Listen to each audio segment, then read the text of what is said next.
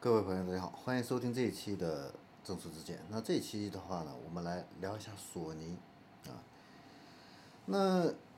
如果说是苹果造车的话呢，这个大家都相信啊，因为呢，苹果呢是三天两头就会爆出来一个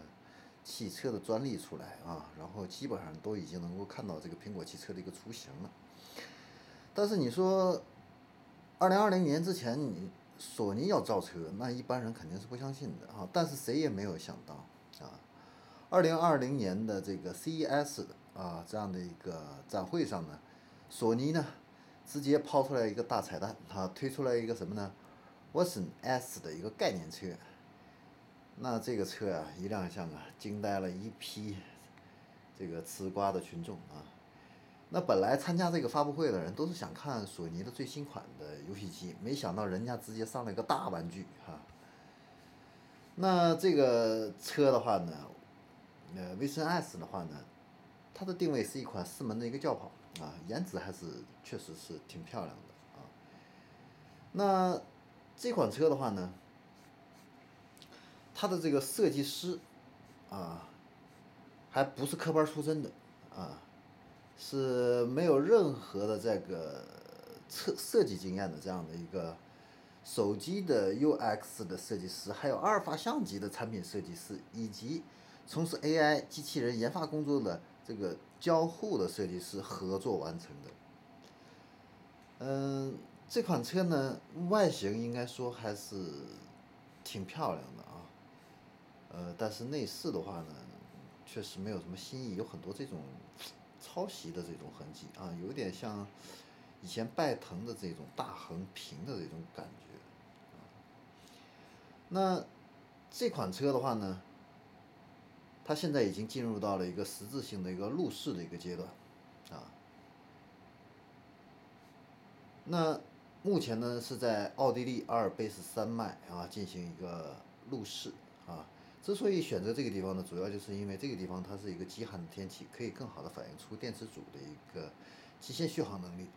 而且呢，在狭窄的山路还有湿滑的这个冰雪路面的话呢，也更利于工程师对这个底盘数据进行这样的一个标定。那这次路试的话呢，它是呃索尼和麦格纳汽车公司的话呢合作完成的。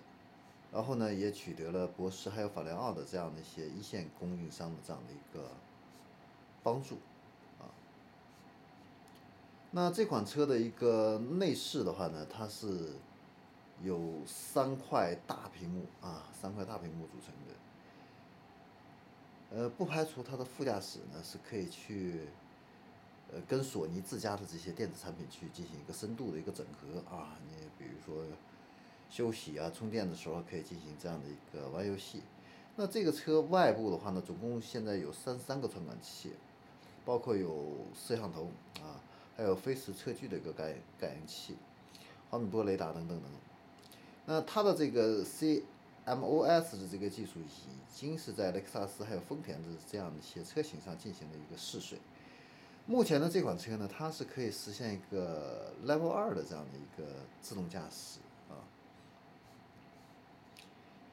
呃，性能这方面的话呢，这款车呢前后轴配备了两台电动机，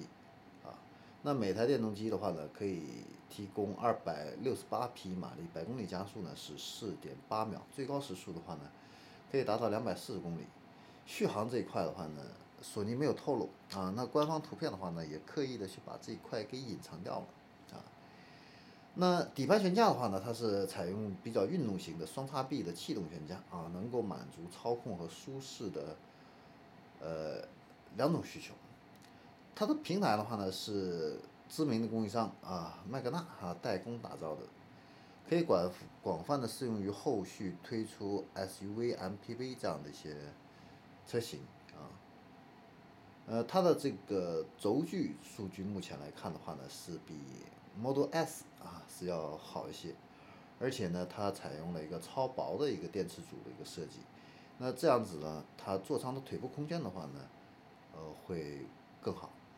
那目前呢，索尼这一块的话呢，表示呢，他自己呢，并没有这样的一个去卖车的这样的一个打算啊，但是呢，他目前只是想去卖他的这个传感器雷达啊，呃，但是不排除啊未来呢会进入汽车行业这样的一个可能啊，挺有意思啊，这算是一个比较大的有意思的一个新闻了啊。日本现在也有自己的科技企业啊，来进入到造车领域啊。